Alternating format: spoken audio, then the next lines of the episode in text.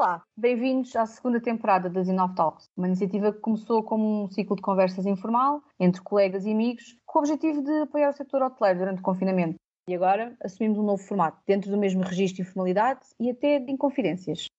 Mudamos de formato, mas mantemos os convidados de peso, que a cada episódio se juntarão a nós para partilhar as suas histórias, as suas experiências e a aprendizagem dos seus percursos pessoais e profissionais, nesta indústria que é feita de tantas histórias. Meu nome é Zélia Freitas e vou ser a vossa anfitriã durante esta jornada. Também eu comecei a minha carreira na hotelaria como subdiretora do Hotel Globo e mais tarde do Quarteira Sol, no Algarve, mas hoje desempenho funções de consultora na área da hotelaria, na IT Base Berguest, e recorro ao meu know-how hoteleiro para apoiar os nossos clientes de norte a sul do país, fazem uso da tecnologia para tirar mais partido dos seus recursos eh, na tomada da sua decisão e assim melhorar o desenvolvimento dos seus negócios. Já o nosso convidado de hoje dispensa apresentações. Manuel Pinto, diretor do Hotel Mundial há quase 30 anos, mas com uma carreira que começou muito antes disso. Hoje junta-se a nós para nos falar um pouco das mudanças que foi testemunhando, do que foi vivendo e também das que foi criando ao longo dos seus 40 anos de carreira de diretor hotel, que este ano celebra e que agora vai partilhar connosco. Muito obrigada, Manuel, por ter aceito o nosso convite para inaugurar esta nossa hum, segunda edição não teríamos outro convidado que se enquadrasse melhor naquilo que nós pretendemos com esta nova temporada. Queremos aqui trazer ao de leve aquilo que muita gente já conhece sobre si. Não é uh, de todo uma pessoa anónima na nossa sociedade, nem muito menos na, na, neste trade hoteleiro. E hum, gostaríamos muito de perceber eh, quem é o Manuel, o que é que tem feito nos seus anos de carreira, o seu percurso. E também tentarmos passar o que é, que é ser hoteleiro como é que se faz as coisas? Como é que se pensa fora da caixa? Como é que se controlam situações inesperadas, como esta pandemia uh, de 2020? E como é que se dá a volta por cima e se chega onde o Manuel chegou? Primeiro de tudo, muito obrigado. É para mim uma honra uh, o vosso convite e uh, espero que possa ser útil a todos colegas de profissão com o meu modesto contributo, com base na minha experiência, que já é longa. Portanto, uh, eu vou fazer, propriamente no dia 1 de novembro, 40 anos de, de, direção, quando eu iniciei era muito novinho, e portanto foi um percurso que me honra como profissional, e tem sido, de facto, aliciante uh, esta paixão com que eu imprimi e até a missão que eu chamei a mim próprio quando iniciei as minhas funções. Mas queria responder concretamente à sua pergunta com alguns dados que antecedem digamos, a minha iniciação uh, na carreira de diretor. Sim, acho que é de, é de conhecimento público que o Manuel começou a trabalhar com 10 anos. 10 anos e meio, portanto, eu nasci. Exploração numa... infantil. Sim, claro, às vezes noto para os meus netos e pergunto-me a mim próprio como é que foi possível, mas isso não ocorreu só comigo, ocorreu com muitas pessoas nasceram, portanto, nos anos 40, nos anos 50, as dificuldades, como sabe, das famílias eram bastantes, ou ia para o seminário, ainda fui, ainda cheguei a, ser, fazer uma pequena entrevista uh, da, da, escola, uma pessoa do seminário de Lamego, que foi lá à minha escola, ou ia, vinha para o Porto, ou vinha para Lisboa, e normalmente quem vinha para Lisboa era para trabalhar como marçano, era, era o que estava destinado. E foi. Portanto, eu fiz exame de quarta classe em, em julho eh, de 1960 e duas semanas depois fui despachado, a minha mulher não gosta que eu diga isto, como um saco de batatas, digamos, numa estação eh, que é muito conhecida, é turisticamente conhecida, que é a estação do Vesúvio. E vim trabalhar para uma mercearia de um tio meu, eh, ali perto do, do, do Alto São João. Passado uns meses fui trabalhar para, uma, para um cabeleireiro, que ainda hoje existe na Avenida Fontes de Melo, a minha como mandarete, obviamente, ia buscar o café, o, o uh, sanduíches e até refeições a um restaurante Agora que já ia pedir conselhos de cabeleireiro, afinal, era, era, era só mandarete. Ah, mas não sabe, mas é que eu ainda cheguei a, a, a iniciar eh, uma aprendizagem, estamos a falar isto com, com, com 11 anos e meio, 12 anos, eh, compraram uma estrutura em madeira para eu aprender já a fazer, uh, pôr ganchos e, e rolos. Isto é incrível. Estou a falar de uma grande carreira como cabeleireiro. É e estive aí um ano, era um, um cabeleireiro muito conhecido na altura, onde iam uh, grandes individualidades, pessoas, enfim, de uma classe social média e alta.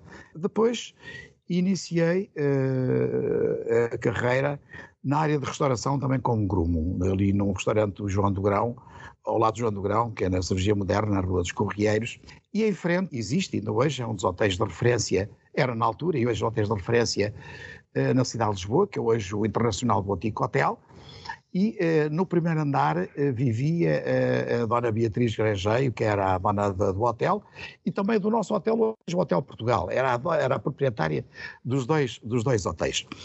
Enfim, ela da janela, sem eu me perceber, verificava o meu desempenho, e um dia mandou-me chamar para me fazer uma entrevista. Uma verdadeira olheiro.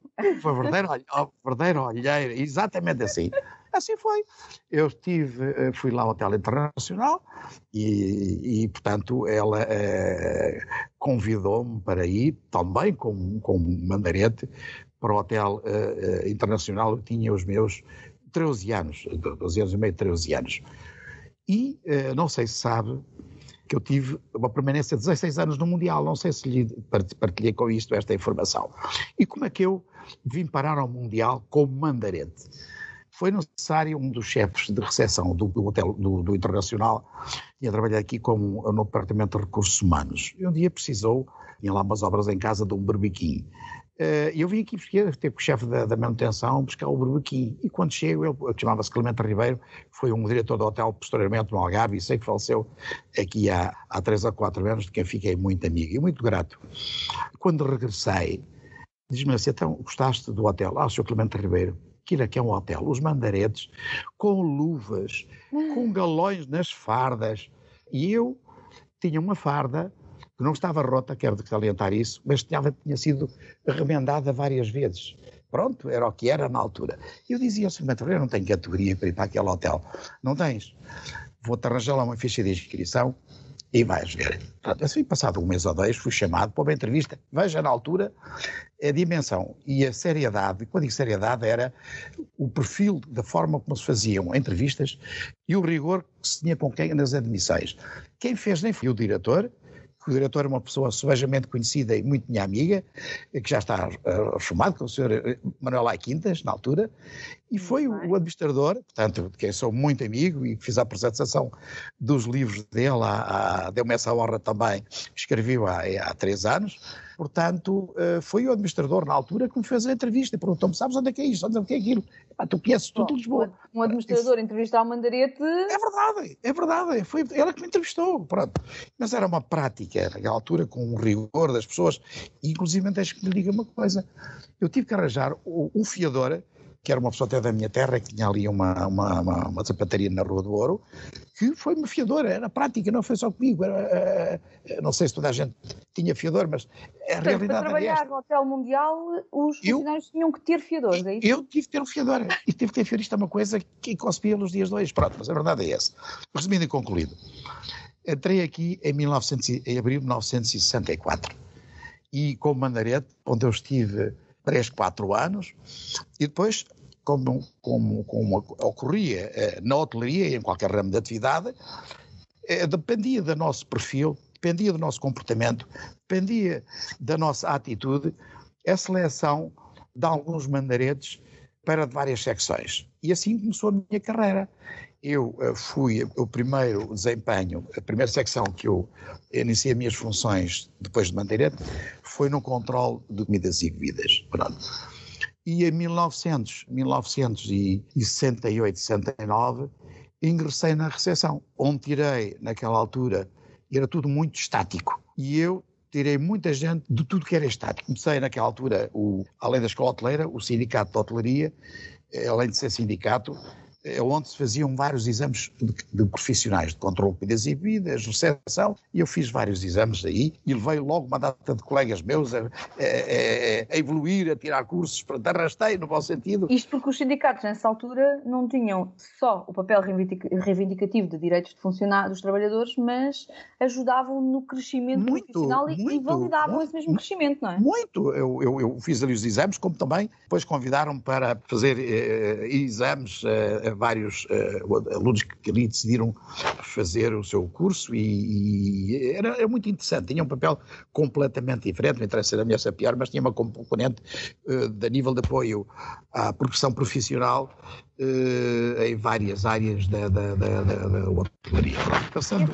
Esse período no Mundial foi, uh, digamos que o período em que o Manuel esteve mais na operação, não é?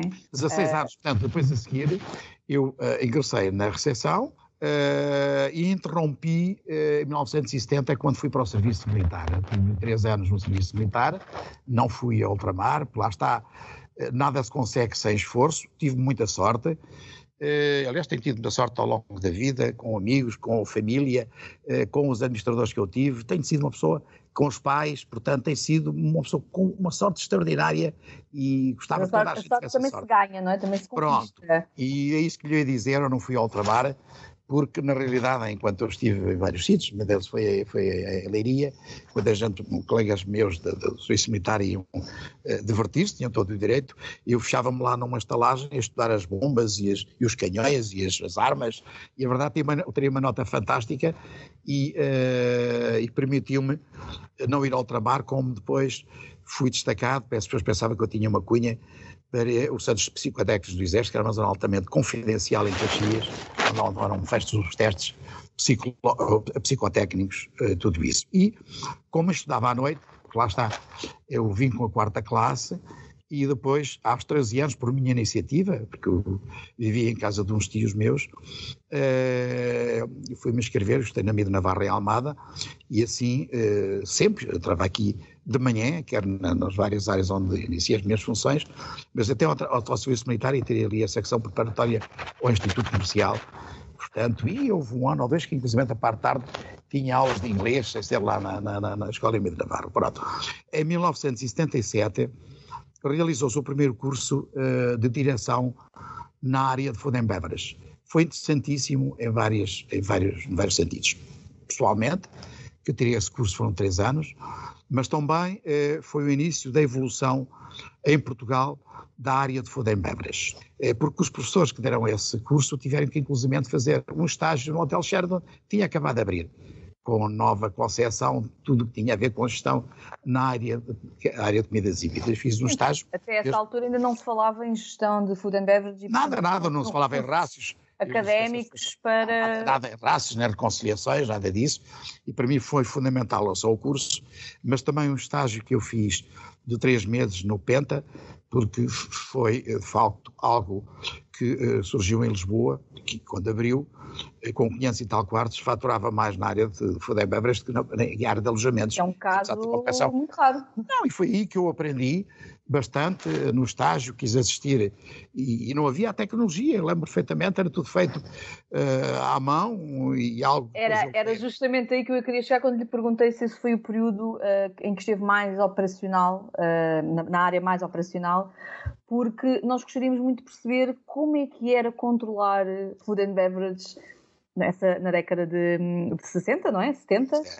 Antes da área de beverage havia a área eh, de, de, de, de, de alojamentos, como sabe, Uh, onde havia o, como, como, forma de efetuar os débitos das diárias e todos os extras que havia, não é? Uh, dependia dos outlets que os hotéis tinham. Naquela altura, como sabe, os hotéis uh, que existiam em Lisboa lembra-me eu, esse Hotel Internacional Design, o Hotel Borges, o Hotel Duas Nações, o Hotel Vitória, onde hoje é o, a sede do Partido Comunista, uh, vários hotéis, eram hotéis de pequena, de pequena, onde é hoje o Hotel Bairro Alto, era o Hotel Europa, muita gente não sabe que ali funcionava o Hotel Europa. E eram hotéis de pequena dimensão, predominava o cliente nacional, como sabe, a acessibilidade de quem vinha de vários pontos do país não é como hoje. Eu lembro-me, ia daqui à minha terra, saía às sete da manhã, chegava às seis, sete da tarde. E as pessoas que vinham, quer vinham consultas médicas, que vinham, muitas pessoas ligadas à, à indústria de calçado, os ourives, eh, ficavam uma semana, duas semanas.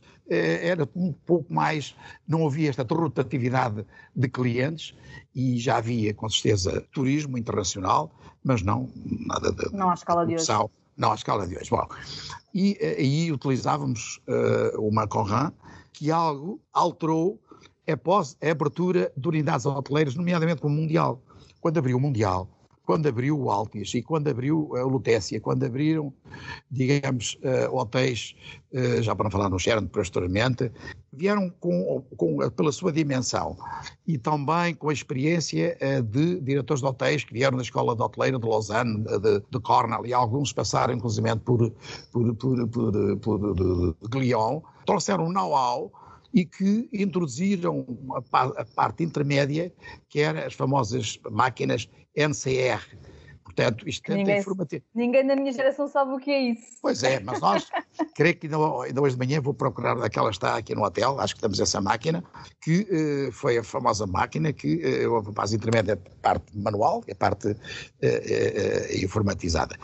Na área de, de food and beverage, as coisas eram completamente diferentes, não havia uh, necessidade, enfim, não, não, não, não era solicitado uh, a análise tão detalhada das tendências, como hoje, por exemplo, uh, o que é que determinado produto, comparativamente ao mês anterior ou ao ano anterior, custou.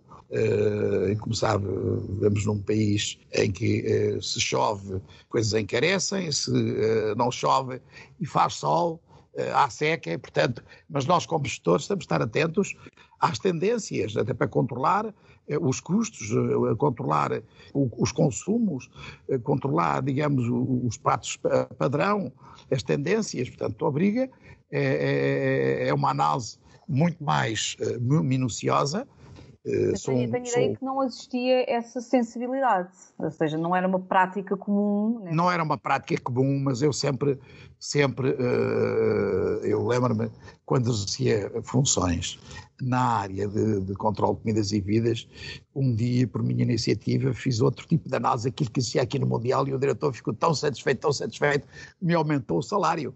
Porque, Boa! não, é verdade, porque a iniciativa, porque é isso que é importante. Há uma coisa que é fundamental e sempre procurei é se nós não fazemos uma pergunta capaz, nós não temos uma resposta capaz. E nesse aspecto uh, serviu de base depois para uh, tudo o que eu desenvolvi, nomeadamente no Hotel Equadora. Devo dizer que o hotel era, um, era, um, era uma parte hotel, portanto com kitchenette, e eu tive estágios para fazer estágios de, de área de comidas e bebidas. Estágio no parte hotel é uma coisa inédita não só pela, pela organização em si, como é que eu tinha montado aquilo, que eu aprendi no meu curso e também aprendi quando fiz estágio no Penta, e tinha estágio e disse, é que é possível ao Parto Hotel ter pedidos para estagiários uh, nesta, Mas isso também é porque o Hotel Equador foi um caso uh, de sucesso, chamemos-lhe assim, e por isso é que vamos falar sobre ele um pouco mais à frente, porque acho que é uma história extremamente interessante. O facto de ele ser tão extraordinário, obviamente que colocou os holofotes em cima do hotel e, portanto, estagiar num hotel que pensa fora da caixa e que tem resultados fora da caixa, obviamente que é o sonho de qualquer estagiário, não é? Uh, portanto, não acho nada estranho que tenha tido esse, esses pedidos de, de estágio. Manuel, mas antes de entrarmos no, no Equador, porque como referi, é efetivamente uma história muito interessante para nós contarmos, o que eu queria que tentássemos aqui perceber, porque eu acho que é extremamente interessante, nós já tivemos a oportunidade de falar um pouco sobre isto e eu, cada vez que falo consigo, descubro mais coisas e, e, e acho que mesmo com este podcast dedicado a si, não vamos conseguir contar as histórias todas. Como é que, nestes 16 anos mais operacionais, como é que era ser hoteleiro, neste caso eh, numa função mais operacional, mas como é que era? Eh, porque Hoje em dia, eh, a tecnologia facilita-nos imensas coisas, dá-nos dados mais, mais rápido, temos trabalho mais organizado, temos tudo ali num ecrã de uma forma resumida, fácil para consultar. E aquilo que eu sei, para mim é história, mas para o Manel não, foi, foi o, o seu caminho, era perceber como é que vocês trabalhavam. Como é que as operações da recepção fluíam? Como é que vocês conseguiam garantir o main corretamente, o planning, as disponibilidades? Como é que vocês definiam os preços? Como é que atendiam os clientes? Eu acho que isto é interessante, principalmente para as gerações mais jovens, perceber aquele ADN hoteleiro que vocês tinham e que era muito vosso. Uh, muito obrigado por essa pergunta. Eu, partir de uma certa altura, e nomeadamente quando era mandarete, quando entrava um cliente ou quando saía, eu esqueceu o mandarete número 13 aqui no Mundial. E então, quando entrava um cliente ou quando saía um cliente, era, estou a falar aqui no Mundial, eh, era feito pela recepção uma ficha de saída, uma ficha de entrada. Que esse mandarete, eu ou os meus colegas, portanto, saía da recepção para a portaria, porque havia a recepção e concierge, e transitava essa ficha de saída, perda à saída, portanto, na lista de hóspedes das várias secções, para, para não haver qualquer confusão com o cliente que pudesse entrar posteriormente, e eu quando, quando, era a minha vez de percorrer à lavandaria, e aos serviços técnicos, vinha aqui ao restaurante, e ao bar americano, que depois não é, era o outro bar, que é o São Jorge, e eu olhava para tudo o que se fazia naqueles minutos, ou um minuto ou dois, que eu pedia ao chefe da secção para assinar, eu tive logo a, a, a, sensação de que aquilo queria seguir na minha carreira. Comecei-me a perceber dos movimentos, de, das, dos procedimentos e comecei a assimilar e em simultâneo a apaixonar-me pela beleza profissão. da profissão a beleza da profissão. E começou tudo exatamente aí, e, há bocadinho eu ter-lhe dito quando, quando cheguei uh, ao lugar uh, de, de controle de comidas e bebidas, porque veja, eu uh, cheguei a ser o mandato número 13 como me recorde, só dois colegas, que uma pessoa deve conhecer, que é o João Figueiras, que foi meu colega até eu entrar aqui para o Mundial, ele ficou cá mais um ano a regressar como diretor de hotel, e portanto depois decidiu sair para outra cadeia de hotéis, é que tiveram acesso a outros secções. Havia um rigor tremendo, na, na, na, éramos avaliados constantemente pelos superiores hierárquicos, e atenção, e eram superiores hierárquicos, o chefe de secção, que recomendavam muitas vezes à direção, olha, tem aqui uh, uma pessoa, o potencial um rebento, como eu costumo dizer, que eu sempre dei muito valor ao rebento. Mesmo aqui na nossa empresa, o termo que eu aplico à nossa administração, temos cuidado dos nossos rebentos. E tem sido porque eu sou oriundo desses rebentos e não só acontecia comigo, mas acontecia com os meus colegas que exerciam funções nas várias áreas.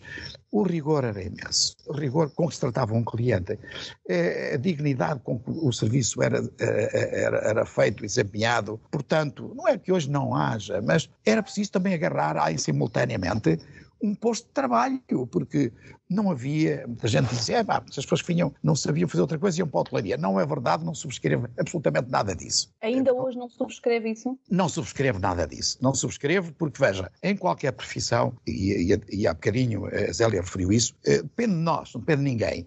E eu podia ter saído da hotelaria, podia ter ido para todo o ramo de atividade, podia não ter, porque podia ser, não digo mandarete, porque sim, tinha a minha idade eh, limite, mas podia trabalhar noutras áreas de, de, de, do hotel, mas nunca ter ascendido, digamos, um lugar de direção. Foi preciso muito trabalho e muito, mas muito apoio coletivo. que o Manuel é considerado uma exceção e não uma regra. Mas aconteceu com outros colegas, alguns já colegas nossos que já faleceram, diretores de hotéis, mas sempre entendi isto com uma missão, mas sem dramatismos nenhums.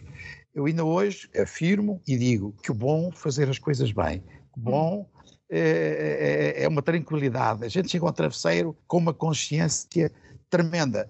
Mesmo eu sou conhecido, como sabe, como uma pessoa muito exigente, mas não impede de que, em contrapartida, gosto de ajudar quem pede ajuda, mesmo a nível pessoal. Gosto muito que as pessoas façam carreira, e tenho vários exemplos de pessoas que uh, trabalharam comigo e que hoje têm uma relação comigo fantástica, são com pessoas da minha família, porque resistiram muito à minha persistência e à minha forma de trabalhar, que aceitaram estes desafios e portanto, eh, hoje são eh, grandes profissionais em várias áreas do hotel. Tenho o exemplo de, um, de, uma pessoa que tem o meu apelido, que morava onde eu morava, eh, em Almada, e quando eu fui para o Equador pediu-me para ir para trabalhar, foi lá para a Cabo de Dia, que apoio ao restaurante, e quando saí era chefe do restaurante, e depois quando saí foi para a Cozinha Velha. Portanto, mas tenho vários exemplos uh, desse género. Isto para dizer que, tanto eu como os meus colegas, que naquela altura desempenhavam as funções, há uma missão. E o cliente, estamos a, a, a falar numa atividade de serviços, estamos sempre, eu sempre preocupei de, de, de, algo que chama credibilidade, que nós temos que demonstrar, primeiro, é quem é, confiou em nós, seja independentemente do lugar que nós ocupemos, dentro de uma unidade, eh, numa unidade hoteleira, para com os clientes, porque temos a coisa que chama reputação, a imagem de uma marca. Veja, eu visito por ano mesmo com as tecnologias, vamos para a frente, eu creio que visito por ano 400, 500 clientes fora de Portugal. E, e visitos para os, para, os, para os escutar. Porque olhos nos olhos, isto é muito importante para eles saberem, eh, digamos, a importância que eles, têm, que eles têm connosco. Depois aqui no hotel procuro garantir-lhes aquilo que eles confiaram procuro que toda, todas as pessoas que trabalham comigo garantir a expectativa e outra vez ultrapassar quando eles chegaram aqui ao hotel ou quando optaram uh, por ficar alojados aqui na nossa, na nossa empresa. E tudo isto, como sabe, é uma bola de neve. Quando as coisas funcionam bem, tem que funcionar bem. É um grau uh, de que eu sempre imprimi comigo próprio. Gosto de ser uma pessoa exemplar. E, e, a palavra para mim, aprendi com os meus pais, é como uma escritura, e a empresa confiou em mim é uma escritura que eu tenho com eles e, portanto, os meus clientes é com eles que eu tenho uma escritura para levar até ao fim. Também já vamos falar sobre isso, mas eu acho que é, é, é gostaria que partilhasse, é, há pouco falou na, nas, nas, máquinas, não é? Eh, como é que, qual é a referência? NCR. NCR, exatamente. NCR. Eu acho que uh, estas gerações mais futuras não conseguem imaginar como é que era gerir pedidos, gerir encomendas, gerir as contas dos clientes e, e eu sei que, hum, que, passou por isso e, e, gostava muito que partilhasse connosco. A diferença de uma corrente é que todos os dias tinha que preencher e transportar para o dia seguinte. Em papel. Em papel. Aliás, quando dei aulas na, na Escola de de Estoril, tive que fazer isso, e se calhar muitos colegas nossos, como a Zélia, também têm que fazer isso nas suas, com os seus alunos. Bom, eh, hoje as coisas estão, felizmente, bastante diferentes. Quando apareceu a tal máquina CR, qual é a diferença? É que o, o, o é, débito era efetuado da diária por uma pessoa específica que trabalhava, neste caso aqui no Mundial, eu sabia, todos os sessionistas sabiam trabalhar, mas como a máquina estava num piso, digamos, diferente, tínhamos pessoas específicas para trabalhar com essa máquina. Agora, eu soubesse trabalhar, quando às vezes eles chegavam a atrasar ou uh, de férias, em determinadas circunstâncias, qualquer colega meu da recepção sabia trabalhar com a máquina. Mas aqui no Mundial, por questões de logística, tanto a máquina estava num piso mais abaixo e havia eh, pessoas específicas para, uh, chamavam diaristas, portanto, para poder uh, fazer débito e, uh, ou créditos e fazer o fecho, portanto, da conta. Qual é a diferença? É que a fatura estava pronta a fechar em qualquer momento. Tinha ali sempre o saldo. E, e inclusive, houve uma altura que uh, havia três impostos naquela altura: o imposto de socorro social sobre as bebidas, o imposto de turismo, o imposto, uh, imposto de tributo, 3%. E as, e, as, as, e as faturas tinham que levar chanceladas ali à Câmara Municipal. Cada fatura. E eu, eu montes de faturas iam à Câmara, punham uma chancela numa máquina especial que a Câmara tinha, que é para garantir que nenhuma falhava por causa do imposto, do imposto. Portanto, havia três impostos, que este o deles vale a pena, que a Zélia talvez não saiba. Uma grande parte dos trabalhadores na hotelaria na altura, o salário era, era a taxa de serviço. Quem é que tinha salário fixo? Eh, os colegas dos serviços administrativos, os colegas da recepção, eh, os colegas da cozinha, restantes colaboradores, era a taxa de serviço. Havia uma pontuação em função dos anos de serviço e da qualificação profissional e do cargo que desempenhavam, imagina que eu tinha 10 pontos, outro tinha 15 pontos, outro tinha 20 pontos. O total da receita quinzenalmente, que era para quinzenalmente, era dividido por X, imagina que o total das pessoas que tinham pontos somava 10 mil pontos. Era o total da receita, total da receita para esses 10 mil pontos, pois era atribuído proporcionalmente a cada um dos funcionários que tinham pontos esse salário. Portanto, pedia muita taxa de ocupação. Não fazia a mínima Pronto, ideia. É extremamente assim. interessante. Depois do que ah. a lei é que terminou essa forma de pagar, que no fundo dependia da taxa, da, do movimento que existia, da receita. Não havia salário, só havia salário. Faz, ou fazia sentido alguns uh, funcionários terem o vencimento fixo uh, e os outros não, porque... Uh, a regra é essa, era quem queria, queria, não queria, não queria, não valia a pena. Agora, Fantástico. qual era também, julgo eu, uma explicação que encontro para, para... Já encontrei esta explicação há muitos anos. Eram as gratificações. Gratificações, câmbios, que naquela altura tinha o seu peso e, e, e equilibrava imenso, digamos, o aspecto. Uh, Sim, eu ainda cheguei a apanhar, ainda cheguei a apanhar a altura em que essencialmente recepcionistas conseguiam eh, obter gratificações o, sim, sim, o mesmo sim, valor ou até mais do que o vencimento normal.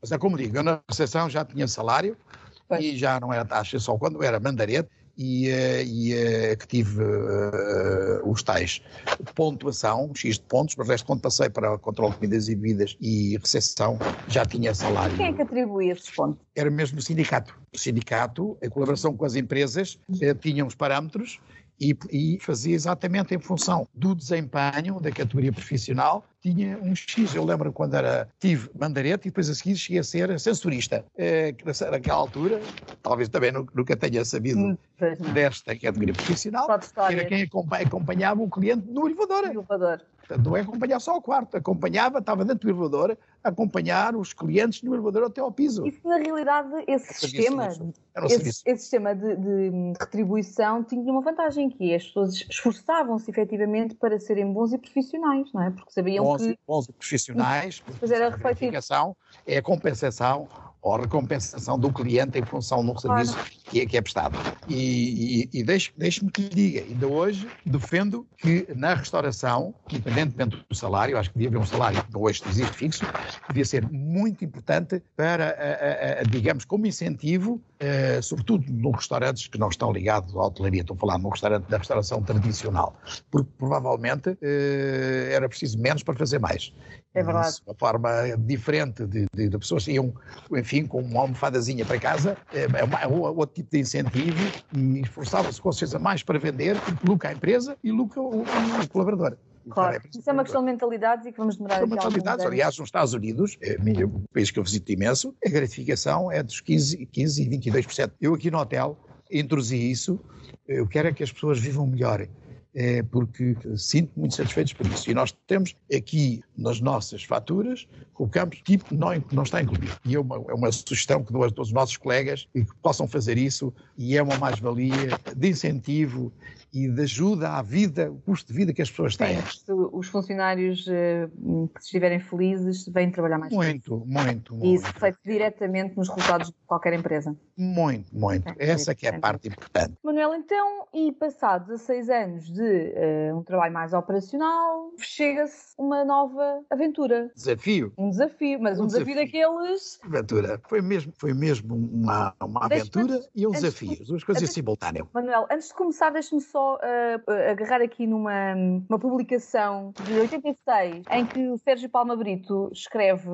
que o Apart Hotel Equador, e já abri daqui qual foi o desafio, era uma torre entre torres, longe da praia e da vila. No fim, um, vamos ver se eu, digo, se eu digo isto bem em francês, já não falo francês há muito sim, tempo. Sim, sim, sim. Um enchantillon de Sarcelles.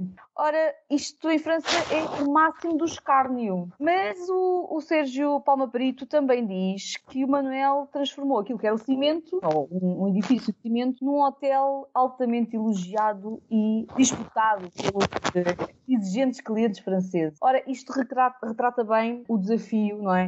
A oportunidade, porque certamente vai partilhar connosco que, que isto também o fez crescer enquanto profissional, não é? Muito, muito. Uh, Fala-nos um bocadinho desta aventura. Falo e veio ao encontro muito do que estamos a passar neste momento. Exatamente. E é, um, é com este, com aquilo que eu vou dizer, queria saudar uh, todos os nossos colegas de profissão, não é fácil os momentos que estamos a viver. Eu passei outros ao longo destes anos todos, consegui, como outros colegas nossos, tornear a situação, cada uma das situações foram com características diferentes e vou e faço questão de dizer como foram os meus passos. Portanto, eu, como eu disse, acabei o meu curso de direção, tinha que progredir a minha carreira, estava aqui uh, estável na, na, na, no, na recepção do Mundial, mas eu tinha que, de facto, iniciar um novo, uma nova etapa da, da minha vida aconselharam, aconselharam, disseram-me que havia uma vaga no Hotel Equador para subdiretor e assim foi. Eu fui a uma entrevista com o, diretor do hotel, empresa estava ligada à empresa J. Pimenta,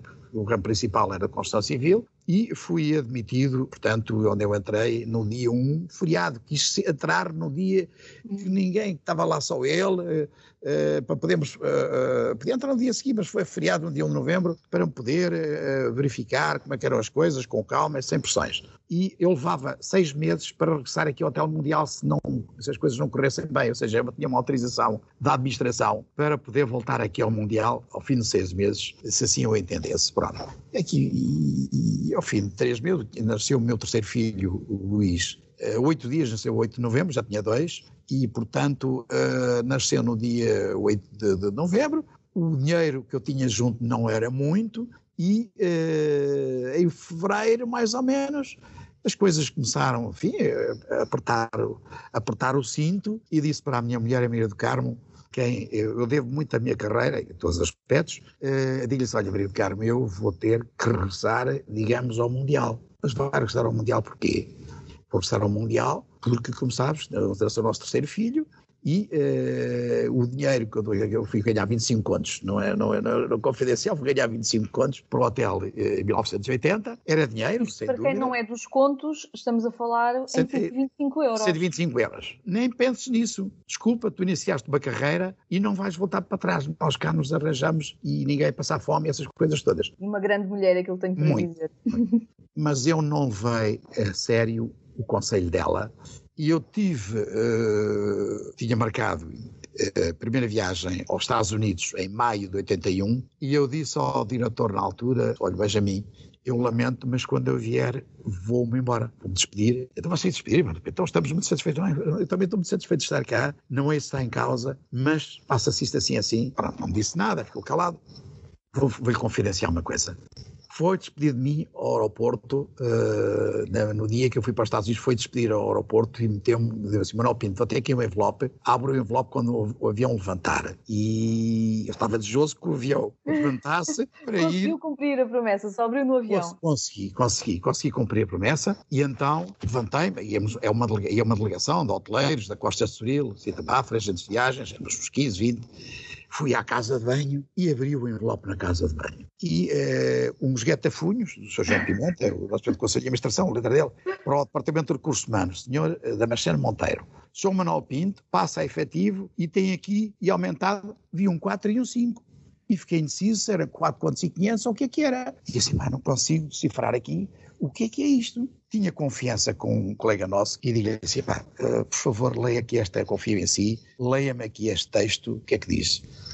O senhor Bastamenteiro, o senhor Manuel Pinto, autorizado, fica efetivo e a ganhar mais 45 anos. Nem queria acreditar, nem queria acreditar. Portanto, quando eu chego, não queria acreditar. Quando eu chego, eh, foi isso que me ficou ainda bem, por todos os motivos que eu acabei de referir, é, ali 13 anos. Agora, a história do desafio que ali começou. Exatamente, exatamente. Quando eu entrei, tinha 14 hóspedes no hotel. Um dia, um novembro, o hotel tinha 14 hóspedes. Eu estava habituado a um movimento enormíssimo aqui no Mundial, na recepção, e estranhei imenso. E um dia vim cá fora, olhar para o edifício e, e fiz esta pergunta como se fosse um ser humano: Para que é que tu serves?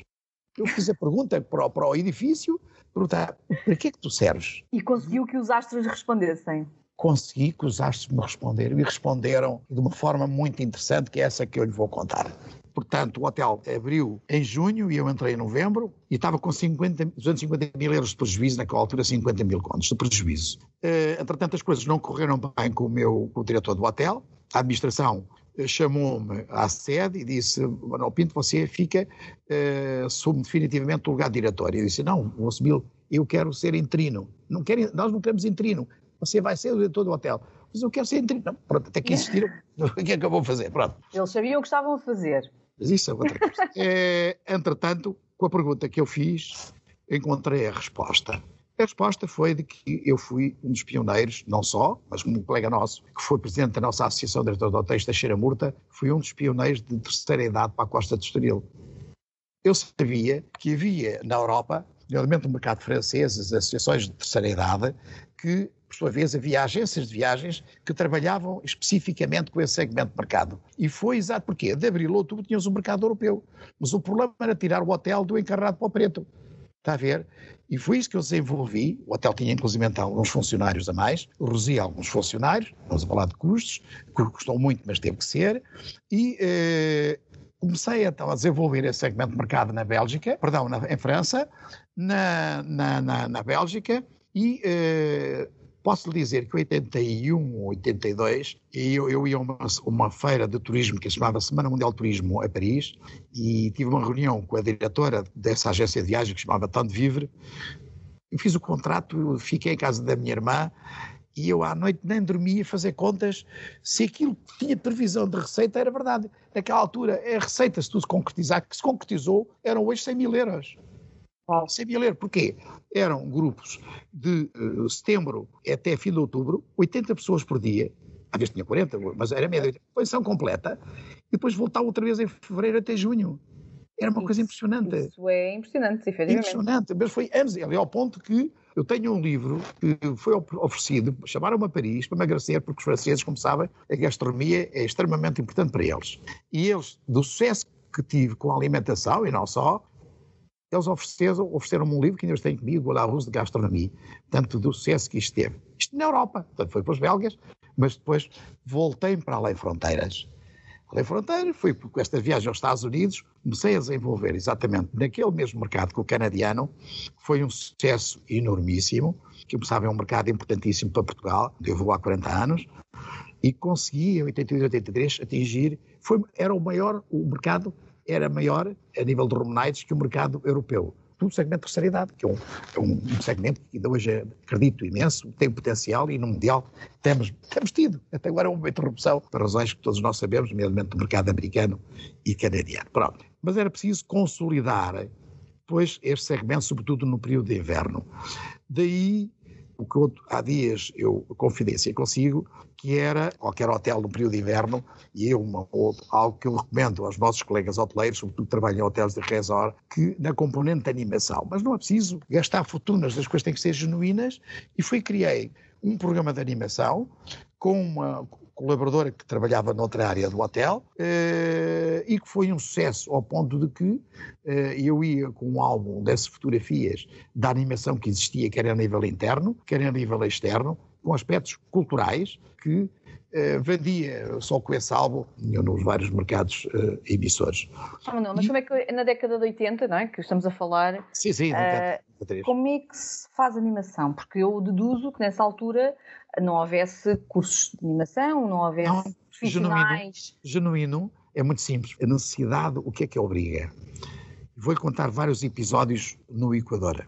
Começando por esta, portanto, eu ia a uma feira que ainda hoje é uma das melhores feiras do mundo, que era a Fitur, mas tive conhecimento, eu não tinha experiência nenhuma comercial. Eu quando olhei para, tinha 14 hóspedes e disse, olha, eu vou para Lisboa procurar clientes, eu comecei a fazer ações comerciais, a dirigir-me aqui às agências de viagens, não tive, não tive nenhuma preparação, nada, nada, nada, nada.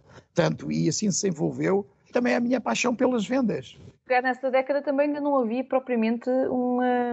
Não havia departamento comercial, não havia nada, nada, zero. Isso, não havia nada. Isso apareceu com, quando, quando as multinacionais, com os hotéis Pentas e, e Sheraton uh, se instalaram, as cadeias internacionais, pois assim, à medida que as coisas foram evoluindo, hotéis como, como aliás, quando vim para o Mundial, eu queria o departamento comercial. Quando eu vim, regressei ao Mundial, eu queria o departamento comercial. Portanto, já se fala já a década de 90. Mas esta fase, este que lhes vou contar agora, interessantíssima. Então, eu sabia que eh, eh na costa de, El Sol, tem Torremolinos nomeadamente, hoje é um destino que eh, pessoas de várias nacionalidades passam, tal e qual como no Algarve, têm long stays, um mês, dois, três meses.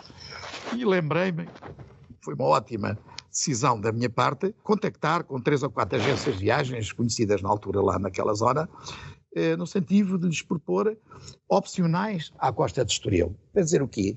Que clientes que Espanha saíam da Alemanha, saíam da França, saíam do Canadá há um, dois meses na costa, uh, na, na, na, costa del Sol, essas agências de viagens começaram a organizar num período de inverno opcionais à costa de Estoril que ajudavam a sobreviver nesse período.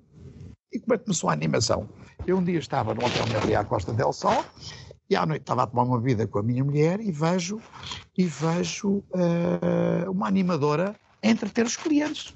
Um dia era um tipo de animação, outro dia tipo de animação. Eu digo, cá está o que vai ser uh, concluído introduzido no Hotel Equador. Então, havia uh, um funcionário que eu tinha na tabacaria, que era uma pessoa com uma capacidade de comunicação, uh, disse-lhe, Fátima, vamos começar aqui um programa de animação. E você vai para a animação. Mas eu nunca fui animadora.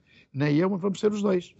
Então criei um programa, um programa de animação interno, desde uh, uma aula de português, uma aula de gastronomia, uh, o jogo de xadrez, Portanto, uh, comprei uma vez um bingo, onde é hoje o corte inglês, onde é os prestiados, vejo numa montra da tabacaria, ando a embrulhar aí um bingo. Cheguei lá, Fátima, tem aqui mais um bingo. À noite, entretia-os ali com, com a. Uh, tinha um calço de Porto, um, um copo de vinho, Uh, tinha um, uma, uma, um concurso de dança, portanto, uh, era um sucesso enorme.